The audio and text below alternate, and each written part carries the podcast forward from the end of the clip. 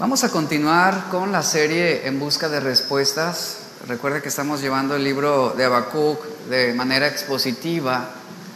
Esto es verso a verso, estamos estudiándolo. Y, y el tema de hoy es, y el Señor me contestó, es el tema de hoy, y el Señor me contestó. ¿A cuánto les gusta recibir respuestas de Dios?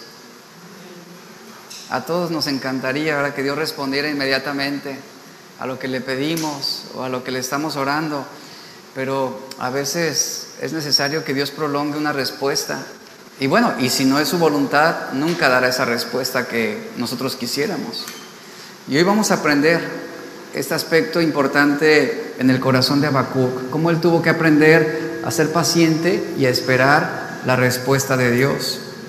Eh, la semana pasada el mensaje se basó sobre Habacuc capítulo 2 verso 1, donde usted recordará hablamos sobre no lo que yo quiero, sino lo que tú quieras, Señor. Habacuc, eh, Dios, Dios le responde y él empieza a hablar con el profeta.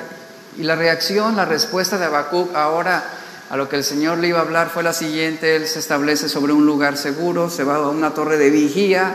Él dice, sobre mi guarda estaré, sobre la fortaleza afirmaré mi pie que hace referencia a una torre de vigilancia.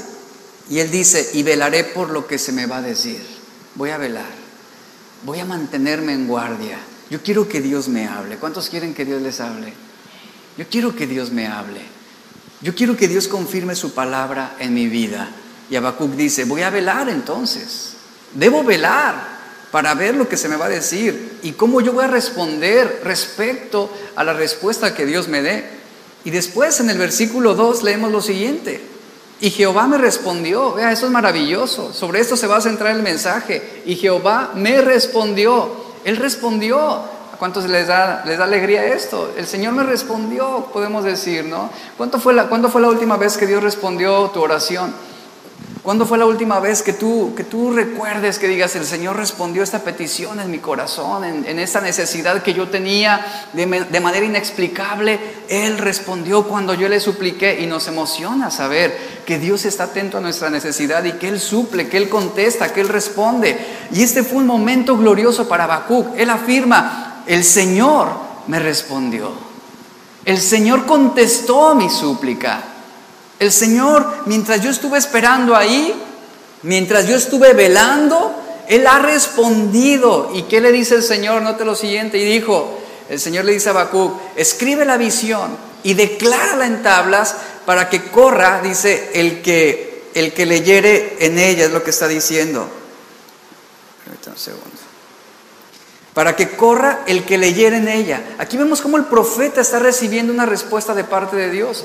Ahora, yo quiero que usted note lo siguiente. Él esperó, él veló, él afirmó su pie, diciendo, voy a esperar en lo que Dios va a decirme. Y la respuesta de Dios, inmediatamente, ¿qué es lo que hace? Darle indicaciones claras a Habacuc de lo que debía hacer. Esto mismo sucede cuando el Señor contesta una petición nuestra. Él nos, va a dar, Él nos va a dar una indicación. Esto implica una obediencia de parte de Dios. Queremos que Dios nos responda, debemos ser obedientes a lo que Él está hablándonos en su palabra, debemos ser fieles a Él. Y esto es lo que está ocurriendo aquí. Ahora el Señor le responde, pero le da indicaciones claras de lo que debía proceder. Note lo siguiente, ya no, era, ya no era un tiempo de continuar lamentando, ya no era un tiempo en el cual Habacuc debía seguir protestando, era tiempo de obedecer. Ese es el tiempo, iglesia, que obedezcamos a Dios. Y el Señor le dice, escribe la visión que voy a revelarte. Escribe la visión, escribe la revelación que voy a mostrarte. Habacuc debía declararla, escribirla en, letras grandes, letras que fueran legibles, y esta visión, esta revelación debía ser registrada sobre tablas de barro cocido para que la palabra de Dios fuera preservada y lo que es más y lo que es aún más importante es que no solamente debía registrarla, sino que debía publicarla. Y la manera en cómo se publicaba era que esa tabla, esa palabra escrita, se colgaba a la vista del público. Esto podía ser desde la casa del profeta desde la plaza principal de la ciudad o desde el templo, es decir, debía estar puesta públicamente en un lugar visible para que todo aquel que pasara pudiera leer las palabras de Dios, el mensaje del Señor. Por lo tanto, esto debía ser un mensaje claro y sencillo. Así debe ser la predicación bíblica, clara y sencilla, directa, para que pueda ser comprendida, para que pueda ser escuchada, para que pueda ser fácilmente leída por cualquiera, para que corrieran a dar las buenas nuevas de salvación. El verdadero sentido de esta expresión es que esa verdad, esa palabra, esa revelación debía, debía ser tan clara, tan legible, que cualquiera que la leyera corriera. Esa expresión correr simplemente significa ir, ir. ¿A dónde? Anunciando que las buenas nuevas de la destrucción de los caldeos. Ese era un mensaje de esperanza para Judá en ese tiempo. El cómo el Señor destruiría a esos enemigos que en ese periodo estaba levantando para tratar con el, pecado de Judá. Pero viene, viene, esta palabra de esperanza para, para Judá. Los caldeos serán destruidos y Judá tendrá su libertad. Esta era una verdad. Esto eran las buenas nuevas de salvación para ese entonces. Y esta expresión que leemos aquí, correr, Simplemente equivale a anunciar la predicación del Señor, anunciar la palabra de Dios. Cuando el pueblo, cuando una persona o por ejemplo usted que, leyera publicada esa revelación de Dios escrita por el profeta Habacuc, usted se informa, usted se apropia de ese mensaje de Dios y usted estaba obligado a correr, es decir, avanzar, a caminar, a usar todos los recursos para que otros conozcan y sepan lo que Dios ha hablado. Y esto mismo debemos hacer el día de hoy. Publicar la palabra de Dios, publicar las buenas nuevas de salvación. Usted la lee, usted la escucha, usted qué debe hacer? Correr para que otros puedan conocer lo que Dios está hablando en este tiempo. Entonces, esta expresión correr no es algo literal, sino está diciendo que el que la lea se vaya corriendo, sin poner objeciones, sin dificultades para anunciarla, para predicarla. El mensajero debía leerla y después pregonar esas buenas nuevas de salvación a los demás. Esta es nuestra responsabilidad con el Evangelio. Esta es la responsabilidad que tú y yo tenemos, pero ¿sabes algo? Para poder pregonar las buenas nuevas de salvación, nuestro corazón y nuestro testimonio debe ser creíble también acerca de lo que estamos creyendo. Y eso es algo maravilloso. Ahora vea usted cómo Dios está comunicando con el profeta de una manera ya personal, directa. Ahora yo quiero que usted ponga atención a lo siguiente, ¿en qué momento, en qué momento sucedió la respuesta de Dios? ¿En qué momento? ¿En qué momento sucederá la respuesta de Dios a tu oración, a tu necesidad? Ahora, veamos al, profeta Habacuc. ¿En qué momento sucedió esta respuesta? No en el tiempo de queja, ¿se da cuenta de eso? No cuando Habacuc estaba protestando y estaba manifestando sus inconformidades, no en el tiempo de amargura, no en el tiempo de rebelión. ¿Cuándo sucede la respuesta de Dios? Sucede justo después de, que Habacuc llegó a un punto en su vida donde estaba lo suficientemente callado para escuchar la respuesta de Dios. Y es donde él dice, y el Señor me contestó. Por esa razón debemos prestar atención a lo que está sucediendo en nuestro corazón. Porque hay cosas que Dios puede permitir y que pueden generar queja en nuestro corazón y no alabanza, que pueden generar inconformidad y no gratitud. Debemos prestar atención porque Dios no va a responder y no va a bendecir la vida de un cristiano en el tiempo en el, que, él esté quejándose o que esté inconforme o que esté amargado por lo que está ocurriendo, no habrá bendición de Dios. Usted quiere una respuesta de Dios, usted debe tener gratitud en su corazón. Usted debe esperar lo que Dios dirá, debe ser paciente. Y justamente esto sucede en ese punto donde Habacuc estaba siendo quebrantado. Y es ahí donde él dice, el Señor me ha contestado.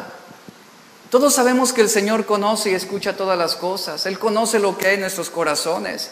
Y mire, Él ha dado algunas circunstancias, y claramente en la Biblia lo vemos, él ha dado algunas circunstancias en las que Él no va a responder nuestras oraciones. Repito, Él nos ha dado una pauta, Él ha mostrado cuáles son las circunstancias a través de su palabra en las cuales Él no contestará nuestras oraciones. Número uno, cuando estamos escogiendo aferrarnos al pecado, no va a contestar ese tipo de peticiones cuando estamos escogiendo aferrarnos al pecado en lugar de arrepentirnos y cambiar.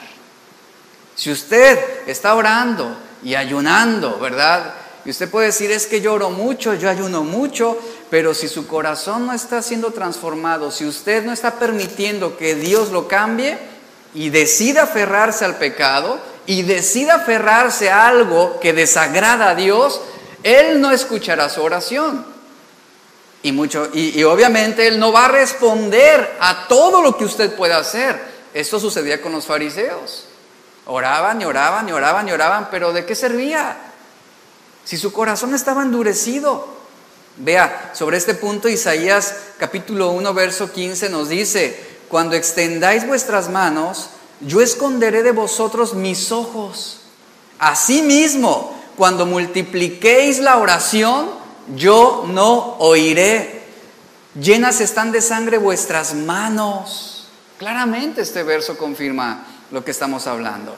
Sobre este ejemplo podríamos poner alguna pareja de jóvenes que viven juntos en pecado sexual y sin embargo esos jóvenes oran a Dios para que los bendiga. ¿Ustedes creen que habrá bendición de Dios en una condición pecaminosa? Claro que no. Y eso se aplica en cada aspecto de nuestra vida. Tú no puedes decir, Señor, bendíceme, pero tu corazón está lleno de resentimiento, está lleno de amargura, de odio, hay celos, hay contiendas, hay divisiones, hay un apego a la carnalidad. Él no va a responder, Él no te va a bendecir. No habrá bendición de Dios. Número dos, otra de las características en las cuales Dios no va a responder nuestra oración es cuando pedimos de acuerdo a nuestros propios deseos egoístas. Cuando pedimos de acuerdo a nuestros propios deseos egoístas. Esto es bien importante. Dios no escucha las oraciones egoístas. Y Él no va a responder a aquellas oraciones que están enfocadas en lo terrenal y no en lo espiritual. Santiago 4.3 nos dice, piden y no reciben porque piden mal. Esta expresión se refiere a, que a veces nos, dejamos llevar por el deseo de los ojos, los deseos de la carne y la vanagloria de la vida. Piden mal. ¿Y, para, ¿Y por qué pedimos mal? Para gastar en nuestros propios deleites. Eso significa para autocomplacernos nada más. Un ejemplo de esto es un hombre que, por ejemplo, se siente insatisfecho con su carro que acaba, que, acaba de comprar hace apenas algunos meses, ¿no? ¿Y qué hace? Él ora por un auto nuevo y mejor y más caro. Ese tipo de oraciones Dios no, las va a contestar. Obviamente digo, hay, hay, gente que le gusta cambiar de automóviles, pero es el fruto de su trabajo y Dios lo bendice y está bien. Pero a veces pedimos mal. Pedimos para satisfacernos solamente, no para tener una comunión más profunda con Dios. Siguiente, otra de las características en las cuales Dios no va a contestar nuestra oración es cuando lo que pedimos no es de acuerdo con la voluntad de Dios para nuestras vidas. Repito, cuando lo que estamos pidiendo no es de acuerdo con su voluntad para nuestras vidas. Primera de Juan 5:14 nos dice, y esa es la confianza que tenemos en Él, que si pedimos alguna cosa conforme a su voluntad, enfatizo esto, conforme a su voluntad, ¿qué hace? Él nos oye. Es decir, Él responderá, porque nuestro deseo está alineado a su voluntad, no lo que yo quiero, sino lo que tú quieres, Señor. Hay gente que, por ejemplo, muchos cristianos se han acercado conmigo a lo largo del trabajo ministerial que hemos realizado. ellos dicen, oran por un nuevo trabajo y dicen, Señor, dame un nuevo trabajo porque el trabajo y la empresa donde trabajo eh, no hay cristianos y, y, es un mundo muy difícil, es un mundo hostil, hay gente que habla groserías y que me ven feo pero yo, dame Señor, dame Señor, dicen, una empresa donde haya cristianos fieles que te amen, dame un patrón cristiano. Pero ¿saben? El plan de Dios exige que nos quedemos donde estamos muchas veces. Y que seamos un testimonio. ¿Para quiénes? Para los compañeros de trabajo, para el patrón que es inconverso, para los clientes que no conocen a Cristo. Imagínese que usted diga, Señor, dame puros clientes cristianos que te amen. El plan de Dios es que seamos luz en dónde? No luz en la luz. Luz, ¿dónde vamos a brillar? En la oscuridad. Siguiente, otra característica de los de, otra característica acerca de, de las oraciones que Dios no escucha es cuando no pedimos con fe. Claramente el autor de Hebreos nos dice que sin fe es imposible agradar a Dios. En Marcos 11:24 Jesús dijo, por tanto os digo que todo lo que pidiereis orando, creed que lo recibiréis y os vendrá. Pero esto es de acuerdo a la fe, no es de acuerdo a los deseos pecaminosos o a los deseos egoístas o a los deseos vanidosos de una persona. Esto se refiere a la fe. ¿Qué voy a pedir orando? Lo que es de acuerdo a la voluntad de Dios, ¿cierto? Lo que es de acuerdo a la voluntad de Dios. Voy a creer que voy a recibir lo que Dios quiere para mí y va a venir, pero lo que Él quiere para mí, yo debo alinear mis sentimientos, mis emociones, mis planes a la voluntad de Dios para que Él responda favorablemente. Ahora, eh, hablando sobre esto, la fe no es, no es pensar positivamente. La fe no es atraer un sistema de pensamiento optimista y, lo tengo y, por fe lo declaro y, sí, sí, el Señor me lo va a dar y, sí, yo creo y confieso y no, eso no es fe. Fe no es pensar positivamente. Eso no es fe. La fe no es simplemente decir lo creo y lo decreto y lo confieso y se va a hacer. No, nuestra fe está fundamentada en el carácter de Dios. Nuestra fe está cimentada en lo que el Señor quiere hacer en nuestra vida. Nuestra confianza está en Él, que va, Él va a obrar de la mejor manera, porque su voluntad es buena, es agradable y es perfecta. Y sabemos de antemano que el deseo de Dios, ¿cuál es? Bendecirnos. El deseo de Dios es prosperarnos de acuerdo a su propósito. Y cuando nosotros oramos, debemos tener fe en que Él nos escucha y que Él también va a conceder cada petición que está conforme a su voluntad para nosotros. Aquí viene una pregunta importante. ¿Usted conoce cuál es la voluntad de Dios para usted? ¿Tú sabes cuál es la voluntad de Dios para tu vida? Aquí parte todo. Si no lo sabes, entonces estás orando, dando golpes al aire. Debemos tener en claro qué es lo que el Señor quiere para nosotros. Y aquí es donde a veces Lamentablemente, fíjense, pedimos a Dios, como lo hablamos en la serie pasada, hombres de poca fe. Recordará usted que decíamos, a veces le pedimos a Dios que supla nuestras necesidades.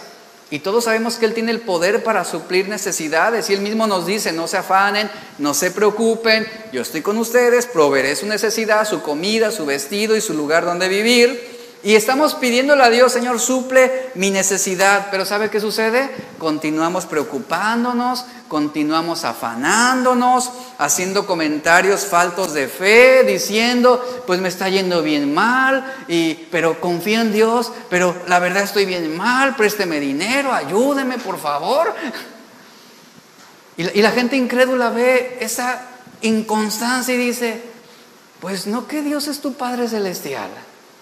No que el Señor es el que cuida de ti. No, sí, pero ayúdeme, por favor, compadre, mire, yo. Ese tipo de situaciones lamentablemente hablan de una carencia de confianza en lo que Dios puede hacer. Y Dios no va a contestar ese tipo de situaciones donde por una parte le estamos pidiendo y por otro lado estamos afanados y preocupados. Es incongruente con, el, con la fe cristiana. Entonces, sobre este punto es bien importante el, poder comprender que, que Dios se deleita en responder nuestras oraciones, pero también Él se deleita y su anhelo es que continuemos creciendo espiritualmente. Jesús claramente dijo, si ustedes permanecen en mí y mis palabras permanecen en ustedes, pidan todo lo que quieren y les será hecho. Pero vea, vea lo que antecede, permanecer en Él y su palabra que gobierne nuestra vida. De la abundancia del corazón que hablará la boca. Si la palabra de Dios permanece en nuestro corazón, ¿qué hablará nuestra boca? palabra de Dios.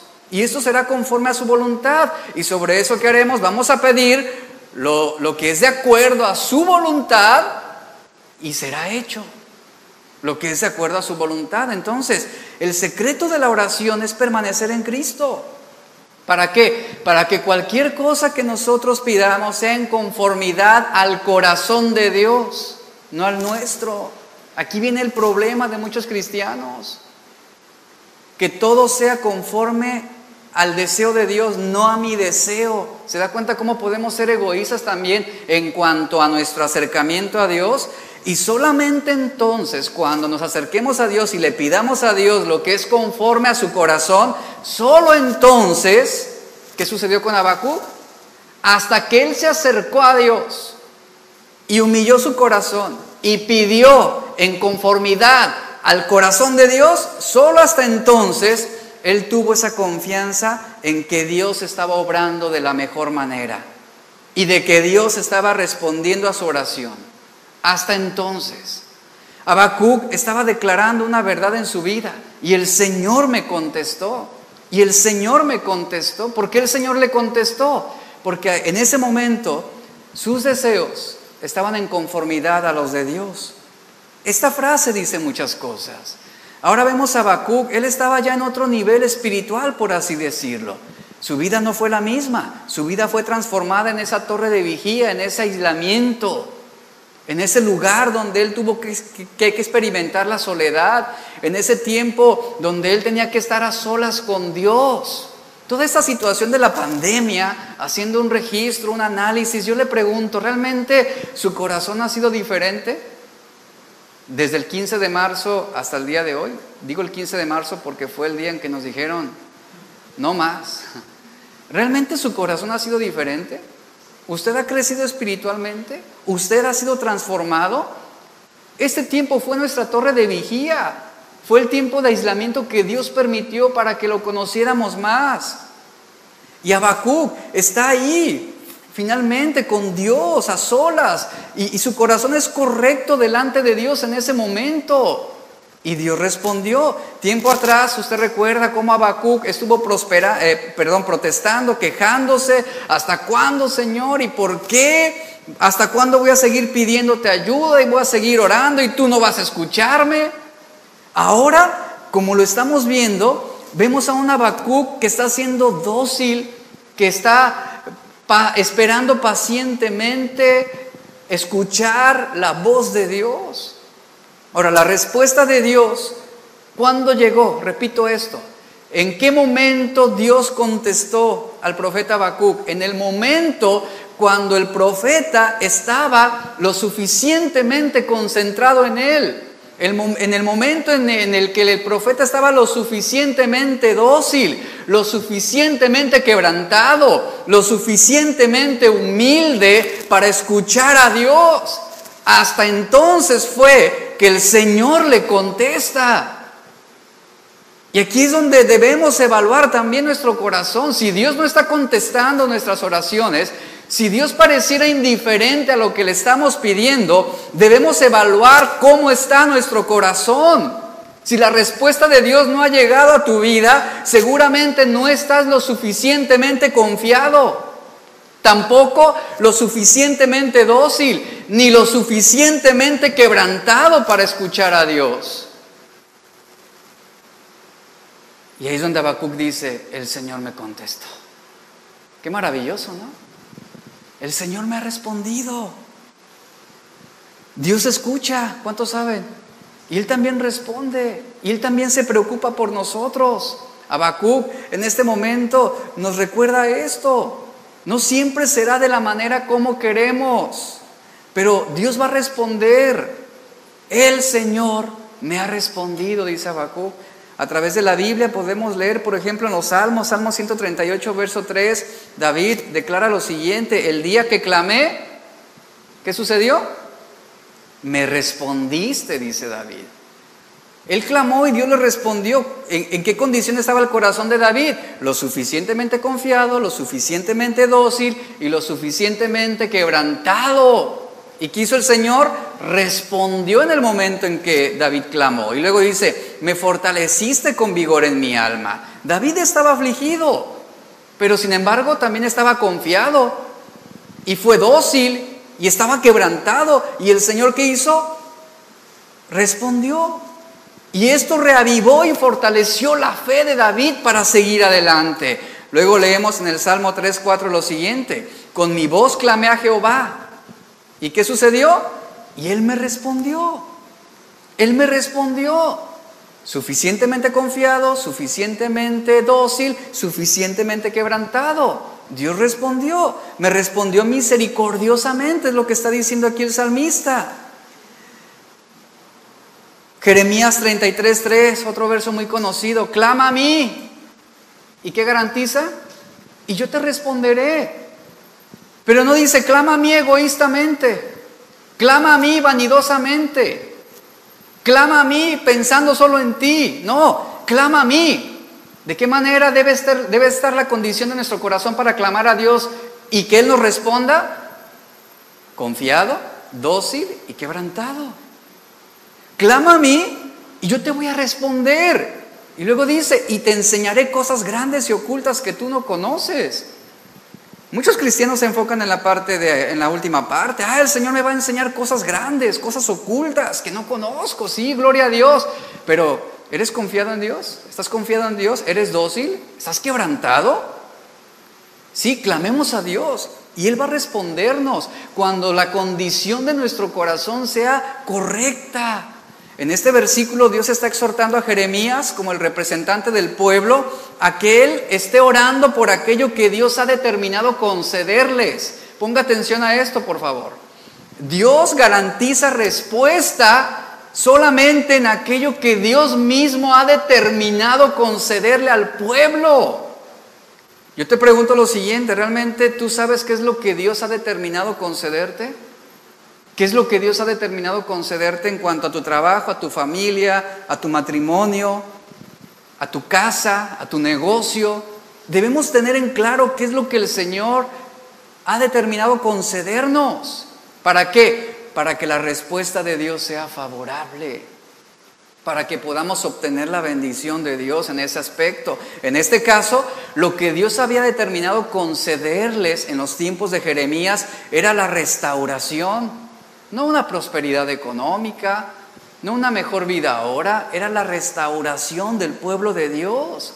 Y las promesas de Dios no deben amortiguarnos ni opacarnos, sino más bien la promesa de Dios lo que hace es avivar nuestro espíritu de oración. Debemos ser hombres de oración. ¿Para qué? Para que puedan manifestar las cosas grandes de Dios. Esa expresión te enseñaré cosas grandes se refiere a cosas que son inaccesibles para la mente humana, cosas increíbles, difíciles de creer, es lo que está refiriéndose aquí. Y en este aspecto, ¿qué fue lo que sucedió con Habacuc? Habacuc, te voy a revelar mi plan, voy a levantar a los caldeos para castigar el pecado de Judá. Y va a ser algo tan sorprendente que no te la vas a creer, le dijo, vas a quedar asombrado. Efectivamente, el Señor le reveló cosas grandes y ocultas a Habacuc. Lo sorprendieron, le impactaron. Y ahora vemos cómo Habacuc está clamando a Dios y Dios está respondiendo. Entonces Dios se revela en nuestras vidas a través de su palabra, a través del Espíritu Santo, pero lamentablemente nuestra incredulidad, así como en los tiempos de Jeremías, la incredulidad del pueblo los llevó a desechar la gracia de Dios. Qué lamentable es esto. Y el corazón se endureció y se entorpeció. Ellos se olvidaron de la promesa de Dios. Y a veces nosotros nos olvidamos de la promesa de Dios porque no es lo que queremos, porque no es lo que nos gusta. Ahora déjeme decirle esto, Dios nunca responde exactamente de la manera como sentimos que Él lo va a hacer. La mayoría de las veces no lo hace como nosotros creemos, sentimos o pensamos que lo debe hacer. No lo va a hacer así, no lo va a hacer a tu manera, no lo va a hacer en tus tiempos, no lo va a hacer basado en tu estado de ánimo, no lo va a hacer. Por ejemplo, en Job 38.1, solamente hago mención de este ejemplo, en este texto nos dice la Biblia, que el Señor le respondió a Job desde un torbellino o una gran tormenta. Recuerde que ya había pasado mucho tiempo de sufrimiento, de dolor, de angustia, de situaciones en las cuales este hombre no comprendía y sufría. Y hasta entonces él recibe una respuesta de parte de Dios. Pero esta no fue la respuesta que Job esperaba. Dios se manifestó por ese torbellino o también por esta gran tormenta. ¿Y sabe qué produjo esto? Más tempestad, más tempestad. Y eso es muy interesante, porque Dios no respondió ninguna de las preguntas de Job. Lea el libro, por favor. Él no respondió las preguntas de Job. ¿Sabe por qué Dios no respondió las preguntas de Job? Porque sus preguntas no estaban en el corazón de Dios. Y a veces sentimos que Dios nos ignora. Y a veces pensamos que a Dios no le importamos y que Él es indiferente con nosotros. Pero no, no es así. Si Él no responde como esperamos, o Él no responde de la manera como nos gustaría que lo hiciera, es porque nuestras peticiones ni nuestras preguntas están en el corazón de Dios. Aquí es donde también debemos evaluar qué es lo que estamos orando, qué es lo que estamos preguntando, qué es lo que estamos argumentando. De todas las quejas que Habacuc hizo, el, Señor no le respondió ninguna. Él no le dio explicaciones porque eso no estaba en el corazón de Dios. Y así sucede en nuestras vidas también. Asegúrate que lo que le estás pidiendo a Dios, que lo que le estás suplicando a Dios, que lo que le estás preguntando a Dios está en su corazón, que es algo que Él ha determinado concederte. De lo contrario, estarás orando dando golpes al aire. Se requiere sabiduría también para esto. Y si alguno tiene falta de sabiduría, ¿qué debe hacer? Pedirle a Dios. Y Él la va a conceder. Ahora, contrario a lo que Job esperaba, el Señor convenció a este hombre de su ignorancia y le habló dándole ejemplos del orden natural de la tierra para revelarle lo ignorante que era con respecto a los planes eternos de Dios. Viendo un poco sobre la vida de Job, ninguno, yo creo que ninguno de nosotros pediríamos un torbellino o una gran tormenta como una respuesta en un problema. Ninguno. Recuerde que Job venía de una situación de dolor, de pérdida, había perdido su familia, sus tierras, su ganado, a sus hijos, había perdido absolutamente todo. Y el Señor responde a través de qué? De un torbellino. Es decir, se generó más caos, es lo que está diciendo.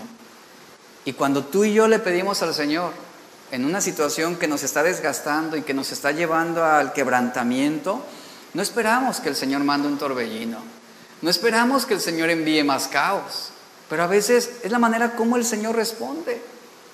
¿Por qué? Porque Él es sabio, porque Él es soberano y Él tiene una respuesta ante cada situación de nuestra vida.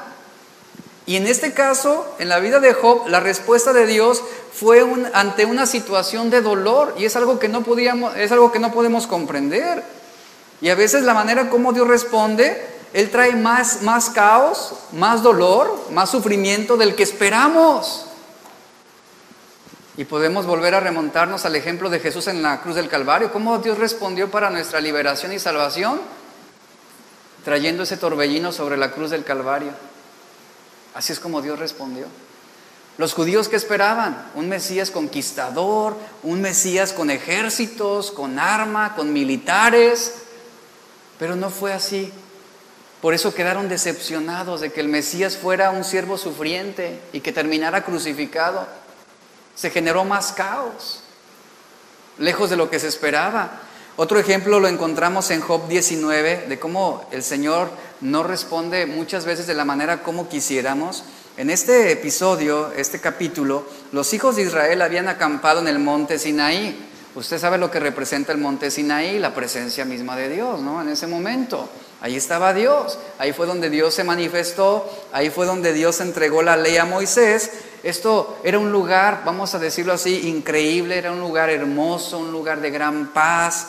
Eh, sin embargo, sin embargo, Dios respondió de una manera muy inusual. Usted puede leer en Éxodo capítulo 19, versículo 16 lo siguiente. Aconteció que al tercer día, dice la Biblia, cuando vino la mañana, ¿Qué vinieron? Vea, ¿qué vinieron? Vinieron truenos y relámpagos. Truenos y relámpagos. Y dice, y espesa nube sobre el monte, y sonido de bocina muy fuerte. ¿Y qué hizo el pueblo? Se estremeció. Se estremeció todo el pueblo que estaba en el campamento. Créame que lo menos que esperamos cuando esperamos la respuesta de Dios, cuando buscamos que el Señor nos hable, lo menos que esperamos es que Dios traiga truenos y relámpagos sobre una situación o sobre una circunstancia que está trayendo ya dolor. No esperaríamos una respuesta de parte de Dios así. Pero Él estaba hablando, ¿cierto? La presencia de Dios estaba ahí en ese monte Sinaí y así fue como Dios se manifestó. Imagínate, imagínate, el, no sé cuál sea la situación que estás viviendo ahorita o cuál sea el problema que estás sobrellevando, que estás cargando y que tú digas, Señor, ayúdame por favor, ayúdame. Y el Señor dice, ok, voy a responderte. Y vienen truenos, y vienen relámpagos, y todo se oscurece. ¿Verdad? Y te estremece el problema aún más, se estremece, se azota aún más el problema, la situación. No era lo que quisiéramos, no era lo que esperábamos. Algunas veces tú vas con el médico y, y el médico te insinúa que a lo mejor tus estudios salieron mal, posible eh, situación ahí delicada y tú oras y tú dices, Señor, respóndeme, respóndeme. Y llegas con el doctor confiado en que todo va a estar bien y el doctor te dice, ¿sabe qué? Es peor de lo que esperábamos. ¿Cuántas veces no ha pasado así con algunas personas? Un pequeño quiste. Y de repente en los estudios resulta que ya está todo invadido de cáncer. Situaciones así. Ahí están los truenos, ahí están los relámpagos, ahí está esa espesa nube sobre el monte. Ahí está. La respuesta de Dios estremeciéndonos. ¿Con qué propósito? Con el propósito de quebrantarnos, con el propósito de, de que podamos realmente humillarnos y conocerlo a Él, para acercarnos con amor. Y vemos aquí cómo la respuesta de Dios descendió de una manera que ninguno esperaba, ninguno, todos fueron sorprendidos.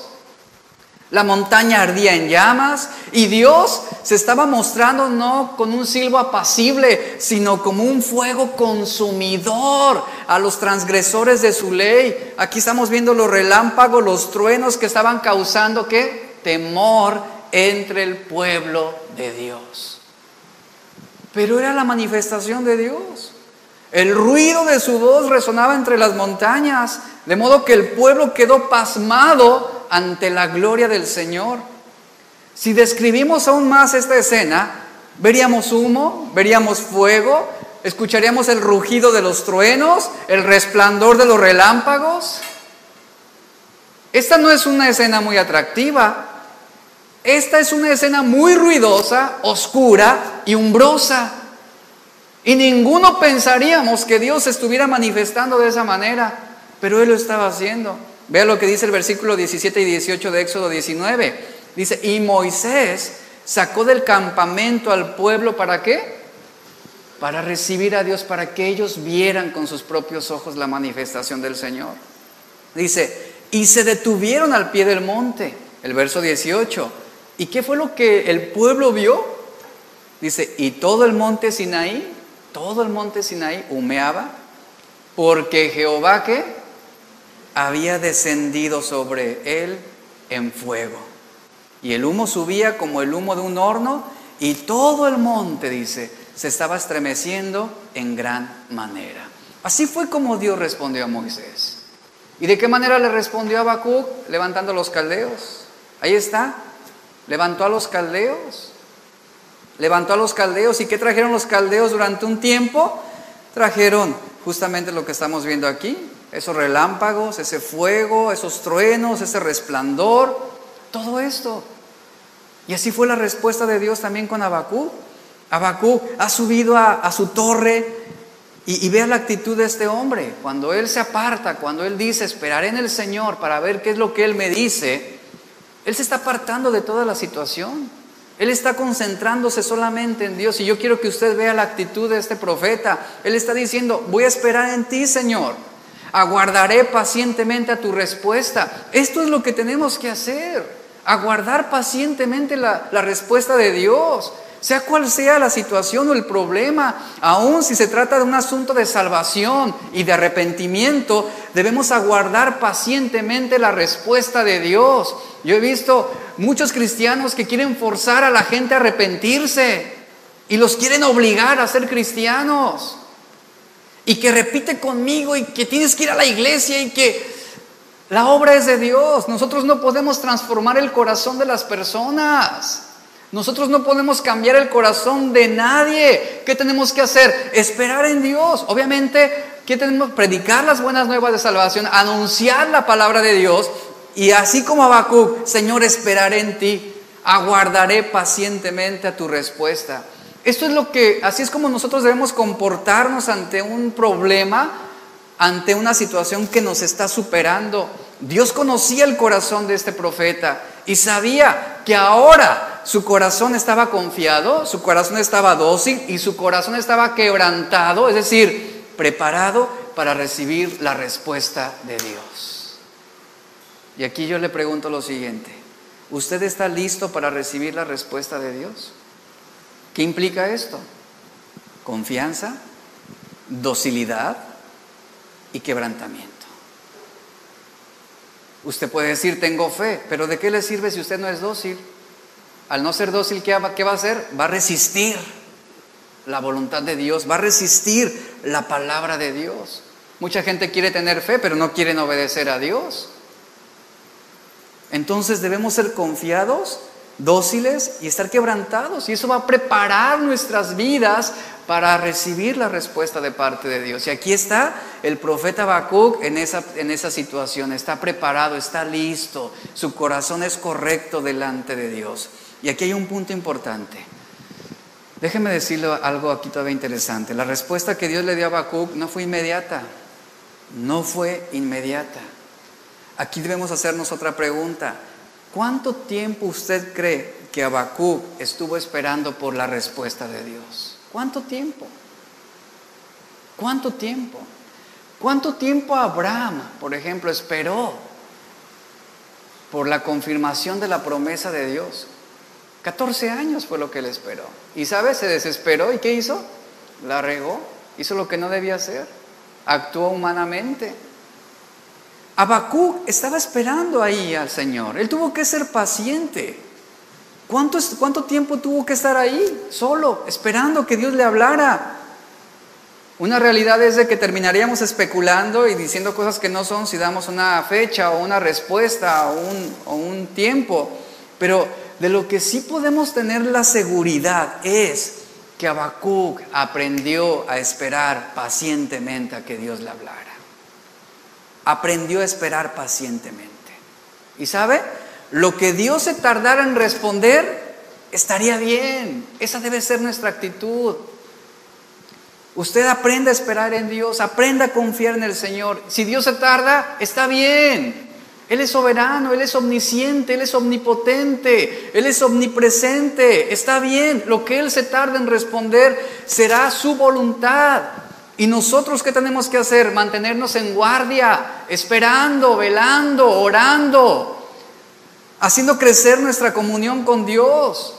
Porque ahora, ahora vemos cómo El profeta sabía que Dios tenía control sobre todas las cosas. Yo me ponía a pensar sobre esta escena, decía, ¿de qué manera Habacuc se habrá mantenido ahí en ese silencio, en esa soledad, esperando en Dios? Seguramente como hombre, como tú y yo, él se vio tentado, ¿verdad?, a preocuparse, se vio tentado a, a afanarse por la situación. Recuerde que él era el profeta, él era el mensajero, él era quien dirigía, quien orientaba, quien instruía, quien enseñaba al pueblo. Él era, pero en ese momento estaba a solas con Dios y él no debía preocuparse por ninguna otra cosa. ¿Tenía motivos para preocuparse? Sí, los tenía, pero debía mantener su confianza solamente en el Señor, confiando en que Él tiene cuidado y control de todas las cosas. Y lo que Dios se tarda en responderte está bien. ¿Cuántos dicen amén?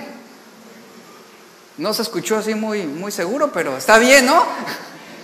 Está bien. Ahora vemos a Habacuc confiado en Dios. Nosotros, por ejemplo, leemos el capítulo 2, verso 1 y 2, lo leemos de corrido y decimos, ah, mira qué rápido le respondió. No, entre un versículo y otro, pudieron haber pasado cinco horas, cinco días, cinco semanas, cinco meses o hasta cinco años, no sabemos. Realmente no sabemos cuánto tiempo tuvo que esperar el profeta. No sabemos qué periodo de tiempo hay entre el versículo 1 y el versículo 2 de este capítulo. Y miren, hablando sobre la solución de problemas, la solución de los problemas requiere mucho tiempo, no de parte de Dios, sino que Dios tiene que trabajar con nosotros. Él tiene que moldearnos y eso requiere tiempo, requiere que seamos pacientes. Encontrar la salida a cualquier problema requiere sabiduría, Y por eso, para adquirir sabiduría es necesaria la palabra de Dios. Y eso requiere tiempo, no es de un día para otro. Tenemos que desarrollar una comunión y una relación con Dios. Ahora, el carácter de Dios garantiza que todas las decisiones que tienen que ver con nuestra vida son correctas. Lo que Dios está permitiendo en tu vida en este momento, ¿sabes? Es correcto. Si tú sabes que lo que le estás pidiendo y lo que estás necesitando es de acuerdo a la voluntad de Dios, no te queda más que esperar en Él, confiar en Él. Pero tú mantén una orientación correcta, tú mantente ahí, Señor, aquí estoy, humilde, esperando en ti, esperando en ti. No permitas que ningún problema te, te haga perder tu mirada del Señor. No lo permitas. Dios no, no encuentra placer en castigar a alguien. Él no encuentra, aunque su santidad y justicia lo demanden, ese no es parte del placer que se genera en Dios. La disciplina, como ya lo vimos, sí, es necesaria para corregirnos, pero Dios no va a destruir nuestra vida cuando nos discipline. Conocer la voluntad de Dios y sus propósitos eternos en medio de nuestras crisis Van a exigir de nosotros paciencia. ¿Y sabes qué implica la paciencia? Que va a llevar tiempo. Va a llevar tiempo. ¿A cuánto les gustan las plantas? ¿Verdad? Lleva tiempo que tú la puedas ver así en todo su esplendor, ¿no? Ahora que he llevado plantas a la casa, las veo, por ejemplo, en el vivero, me las entregan y bien bonitas. Y luego las llevo a mi casa y resienten el cambio. Y ya veo que se marchitan, pero cuando viene una hoja brotando uno se emociona. Ya, es la edad, yo creo también, ¿no? Pero lleva tiempo, lleva tiempo de ver cómo se va brotando, ¿no? Lo mismo es nuestra paciencia con Dios, no va a ser de un día para otro. Y por mucho que yo le hable a la plantita, crece, crece, ándale, ándale, ándale, ándale. Declaro que va a salir una hoja nueva hoy. No, requiere tiempo. Y así es como Dios nos pone en situaciones para afrontar las circunstancias y para que desarrollemos nuestra fe en Él. Y así son los propósitos de Dios. Estás en crisis, estás en problemas, estás en una situación complicada, difícil, que no, que no entiendes, que no comprendes. Eso requiere de ti paciencia y llevará tiempo, repito. No podemos apresurar la respuesta de Dios. No podemos acelerar los planes de Dios. Dios no respondió a Habacuc en dos minutos. No lo hizo. Pudieron ser horas, pudieron ser días, pudieron ser meses, pudieron ser años, no lo sabemos. ¿Cuánto tiempo estuvo esperando Dios? No sabemos, pero lo que sí sabemos fue la docilidad, la confianza y la humildad con la que ahora Habacuc está delante de Dios y le dice, Señor, háblame, yo esperaré en ti, habla que tu siervo oye. Ahora Habacuc está esperando, dispuesto a esperar el tiempo que sea necesario, el tiempo que sea suficiente para obtener una respuesta de Dios. Una respuesta de Dios. En algunos casos, hablando en mi vida personal, he esperado hasta cinco años a que Dios responda sobre algo que yo le, he suplicado y orado. Y sabe, y Dios no respondió de la manera que yo hubiera querido, pero fue lo mejor. Y lo vas aprendiendo con el tiempo. Lleva tiempo. ¿Qué, qué demandaba? Paciencia, a veces soportar, a veces estar sobrellevando situaciones difíciles, no solo por una situación, sino hasta con personas. Esa persona que a lo mejor está ahí irritándote, malgastándote, ¿verdad? Eh, frustrándote. Paciencia, paciencia. ¿Cuándo Dios va a responder? Cuando sea necesario. Pero tú debes estar ahí confiando en el Señor. Y ahí está Habacuc, esperó el tiempo suficiente no para que Dios hiciera ya lo que él quería, sino para obtener esa respuesta de parte de Dios. Y durante ese tiempo yo te pregunto, fíjese, déjame preguntarte lo siguiente, ¿tú qué crees que Habacuc estuvo haciendo durante ese tiempo de respuesta? ¿Tú qué crees? ¿Qué harías tú? ¿En qué ocuparías tu tiempo mientras dices, bueno Señor, te, te voy a esperar, ¿eh? Estoy esperando, Sí, Señor, yo estoy esperando en ti. ¿Qué estaría haciendo Habacuc en ese tiempo de espera? ¿En qué habrá invertido su tiempo? ¿Sabes en qué? En la oración. En la oración, definitivamente. Él estaba orando. Él estaba orando, él estaba, él persistió en su comunión con Dios. No se cansó, estuvo ahí. ¿Por cuántas cosas has orado en este año?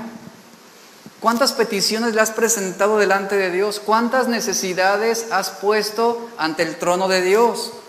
Seguramente has orado por tu trabajo, has orado por tu economía, has orado por tu salud, has orado por tus hijos, has orado eh, por una situación específica que a lo mejor te está desgastando.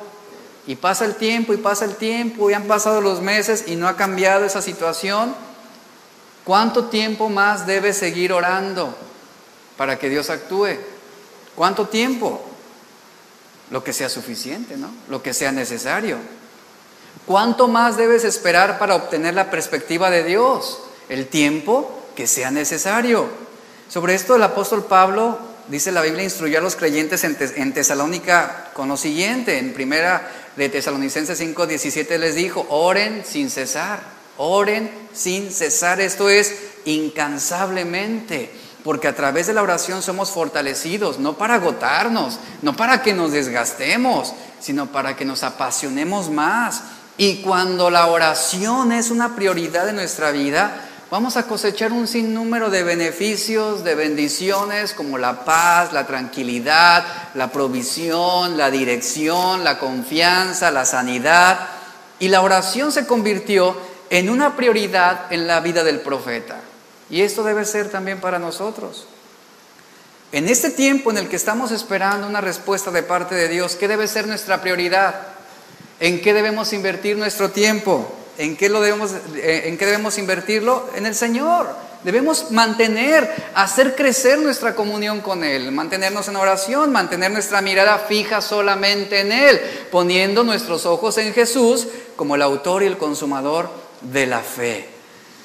Yo pensaba sobre esto, e, este cuadro del profeta Habacuc esperando eh, metafóricamente en esa torre de, vigilancia, en ese lugar aislado, y, yo analizaba la, escena y decía, ¿de qué manera ese tiempo transformó la vida de Habacuc?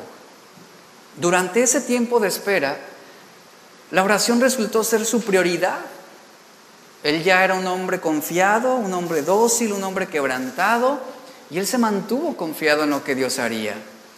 Y el tiempo que dedicamos, el tiempo que estás dedicando para estar con Dios va a impactar tu vida de muchas maneras, así como el profeta Habacuc. El tiempo que él invirtió de estar esperando en Dios, de buscar a Dios, ese tiempo invertido ahí impactó de una manera poderosa su vida. ¿De qué manera puede impactar la oración nuestras vidas? ¿De qué manera el dedicar tiempo a Dios y el dedicarnos a crecer nuestra comunión con el Señor va a impactarnos de muchas maneras?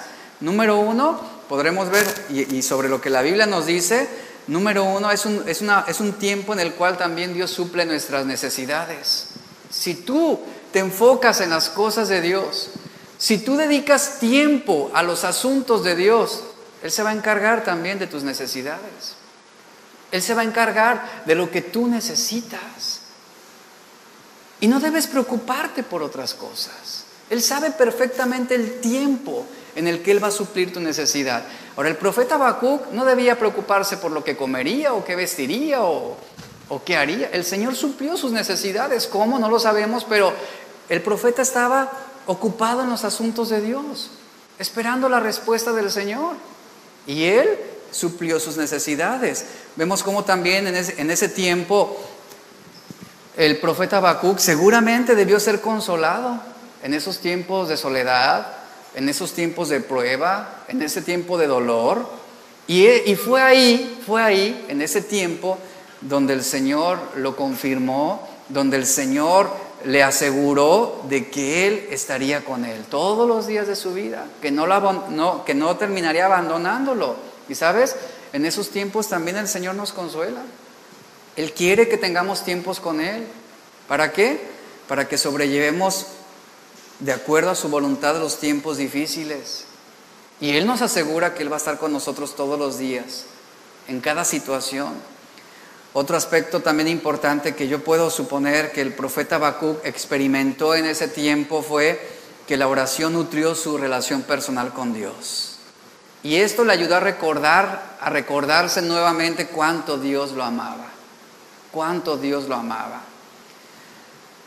Otro, otro aspecto también importante es que el Señor lo fortaleció. ¿Usted cree que Habacuc en ese tiempo de soledad a lo mejor no se vio tentado por diversas situaciones? Como er, es un hombre finalmente, era un hombre, su, su carne era débil también, y no hablo de tentaciones a lo mejor sexuales, pero sí a lo mejor él se veía tentado a volver a lo mismo, a quejarse, a protestar, ¿Y por qué ahora me tienes aquí? Seguramente Él se vio tentado, pero sabe, cuando tenemos una comunión con Dios, Él nos fortalece también en los tiempos de tentación. Y yo estoy seguro que ese tiempo también fue una oportunidad para que el profeta siguiera confiando en la promesa de Dios, en lo que él estaba esperando, la dirección que Dios trazaría. Y él estuvo ahí. Otra oportunidad maravillosa que se dio en ese tiempo a solas con Dios fue el que el profeta tuvo la oportunidad de confesar sus pecados. Yo me pongo a pensar y seguramente Habacuc dijo, Señor, perdóname, qué necio fui. ¿Cómo me puse al tú por tú contigo? ¿Cómo me puse a cuestionar sobre tu bondad? ¿Cómo, llegué a creer que, que tú nos habías abandonado, que no te importábamos? Y, ciertamente ahora veo más claro lo que tú estás haciendo. Y fue un tiempo de intimidad donde Él confesó sus pecados. Y saben, también es un tiempo en el cual nosotros debemos confesar nuestros pecados al Señor. Y Él, dice la Biblia, Él va a perdonarnos nuestros pecados y limpiarnos de toda nuestra maldad. Y estoy seguro que Habacuc fue perdonado en este tiempo y que también fue limpiado de su propio pecado. Otro punto importante que ocurrió seguramente en ese tiempo fue que la oración se convirtió en su fuente de guía. Mientras él buscaba la dirección de Dios, él estaba escuchando, esperando escuchar lo que el Señor le instruiría, lo que el Señor le diría. Seguramente también el Señor le ayudó, le ayudó a comprender su palabra. El Señor ahí, y lo estamos viendo aquí, le ayudó a comprender la revelación y el propósito que él tenía. Por eso es importante que también tú y yo leamos lo que la palabra tiene que decirnos. Leamos lo que el Señor quiere hablarnos. Mientras la leemos, pidamos al Espíritu Santo que nos guíe hacia la verdad, que podamos conocer más a Cristo, que podamos comprender su propósito. No podemos ser cristianos errantes. No somos cristianos solitarios, ¿verdad? Sin propósito, sin identidad. Hay un plan de parte de nuestro Creador, de nuestro Salvador para nuestra vida. Y esos tiempos de comunión, cuando tú y yo subimos a nuestra torre de vigía, serán tiempos donde Él nos hará comprender su verdad. Esa verdad que va a aportar un gran beneficio para tu familia, para tu casa, para tu vida, que te va a brindar esa dirección. También podemos ver cómo la oración fue un escudo que lo protegió de la ansiedad y el afán diario. Vuelvo al punto, así como Habacuc siendo hombre seguramente se vio tentado por algunas cosas, pues también se vio tentado por la ansiedad y los afanes cotidianos de la vida. Y el Señor también ahí lo protegió seguramente, lo guardó, lo preservó, le dijo, no te preocupes, yo estoy contigo, no te afanes. Y ahí podremos aplicar Mateo 6, ¿no? Mira las aves del cielo, yo cuido de ellas, también voy a cuidar de ti. Ve los lirios del campo, cuido de ti. Y eso conforta nuestro corazón. Y por medio de la oración fue que Habacuc recibió valor, recibió confianza y determinación para enfrentar los desafíos que tenía por delante. ¿Cuántos saben que nuestra fe se va a ver desafiada? Todos los días, sobre todo en esos tiempos, está viendo desafiada. Requerimos la oración, requerimos subir a nuestra torre de vigilancia y esperar en el Señor, afirmar nuestro corazón en la palabra de Dios. Y también vemos cómo la oración seguramente proveyó al profeta esa sanidad emocional, espiritual, que solamente Dios podía darle. Y miren, es ahí en esos tiempos donde recibimos el poder del Espíritu Santo. Es ahí donde somos fortalecidos para enfrentar las situaciones difíciles. Ahí es donde Habacuc comenzó a experimentar la bendición de Dios. ¿En qué momento? ¿En qué momento Habacuc experimenta la bendición de Dios? En el momento en que dejó de quejarse, en el momento en que dejó de lamentarse. En ese momento él recibe la bendición de Dios. Es un principio que debemos aplicar. A veces es difícil esperar, es difícil esperar, pero no es imposible. ¿Y sabe por qué? Porque es un problema para nosotros esperar, porque queremos que las cosas sucedan en nuestro tiempo y según nuestros planes. Pero que nos quede bien claro esto a todos nosotros. Dios no va a obrar de acuerdo a tus planes. Él no va a obrar de acuerdo a tu calendario, ni a tu agenda, ni a tus deseos. Si tú te pones ahí a esperar a que Dios lo haga como tú quieres, ¿sabes cómo vas a terminar? Decepcionado, amargado, amargado y murmurando en contra de Dios. Esas son las consecuencias.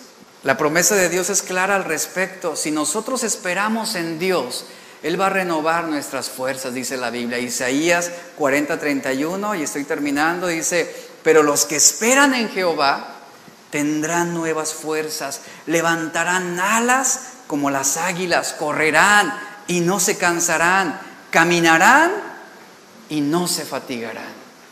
¿Qué hizo Habacuc? Esperó en el Señor y el Señor le dio nuevas fuerzas, lo levantó, no se cansó, caminó y no se fatigó. Es lo que hace el Señor en nuestra vida. El apóstol Pablo exhorta a la iglesia en Filipos con lo siguiente, no estén ansiosos por nada, no estén ansiosos por nada, sino esperen en el Señor, esto lo, añado yo, esperen en el Señor haciendo conocer sus peticiones delante de Él con toda oración y ruego y acciones de gracias. La ansiedad en el creyente sugiere una falta de fe, una falta de confianza, una falta de humildad también. Y eso es algo que a Dios no le agrada. Dios hace lo que Él quiere en cuanto a su soberanía. El plan de Dios es perfecto para nuestras vidas. Entonces, sobre esto, y ya aterrizo con el final, ¿cuáles son entonces algunos puntos importantes que debemos recordar el día de hoy? Número uno, que Dios nos escucha. Amén. Él nos escucha. Y Él va a responder cuando oramos con un corazón confiado, dócil y quebrantado. Puede que a veces pienses que Él no está escuchando, puede que lleguemos a sentir que Él no está realmente interesado en nuestros problemas, pero debemos saber que aunque no comprendamos la respuesta que Él nos da, Él nos escucha y va a responder a nuestra oración. Y es bueno que hoy terminemos recordando estas, estas cinco palabras del versículo 2. Y el Señor me respondió. Eso implica muchas cosas, que es lo que hemos visto el día de hoy. Implica muchas cosas. El Señor me respondió. Ahora ten presente la posición en que Habacuc estaba. El Señor le respondió. Ahora él se mantiene a la expectativa. Él sigue esperando. Él está dispuesto a escuchar. Él estaba velando, estaba en su puesto de guardia, estaba en su torre. Y aunque Dios no siempre responde inmediatamente, esto no es algo que depende de nosotros. No porque tú digas, bueno, hoy me voy a portar bien para que Dios acelere su respuesta. No funciona así la palabra de Dios. Y si Dios no responde inmediatamente, no te frustres. ¿Por qué a veces Dios no responde inmediatamente? Bueno, porque es probable que Él está esperando que te encuentres listo para escuchar. A lo mejor no estás listo para recibir la respuesta. También es probable que Él está esperando que estemos en el lugar donde estemos preparados para recibir la respuesta. Y también es probable que Él está esperando por algo que no tiene nada que ver con nosotros. Y Dios sabe por qué. Él tiene sus razones, Él tiene sus motivos. Pero, ¿saben? Aunque la respuesta de Dios tarde, nosotros debemos seguir confiando. Aunque Él no siempre responde inmediatamente, debemos ser dóciles para seguir escuchando y entender que Él está en proceso de transformarnos todavía, porque la obra que Él comenzó a nosotros, la perfeccionará hasta cuándo? Hasta el día de Jesucristo. Póngase de pie. Tenemos que ser dóciles, tenemos que estar dispuestos también a salir del ajetreo diario, de los afanes diarios, de las preocupaciones diarias. Debemos estar dispuestos a alejarnos del bullicio de los problemas para estar tranquilos, para estar confiados, para escucharlo hablar, de eso se trata la meditación en la palabra de Dios. ¿Qué tenemos que hacer? Esperar en Él. Esperar en Él. En este momento, cierra tus ojos, hemos terminado. Yo no sé cuál sea la oración que tú has hecho en este tiempo, una oración que seguramente ha sido urgente o, que tú sientes una gran necesidad. Ve con Dios y dile, Señor, esperaré en ti, voy a esperar en ti, tú conoces mi necesidad. Tú, sabes lo que esta situación está golpeándome, pero pongo mi confianza en ti, Señor, sabiendo que tú vas a obrar de la mejor manera. Y hoy vamos a terminar siendo ministrados a través de este canto y yo quiero invitarlos a que hagamos de este canto de adoración nuestra oración final en esta tarde. Con este canto vamos a despedirnos y vamos a orar a Dios. Levanta tus manos, derrama tu corazón delante del Señor y dile, Señor, yo voy a esperar en ti. Háblame. Si mi corazón no ha sido adecuado, te ruego, Señor, que trabajes.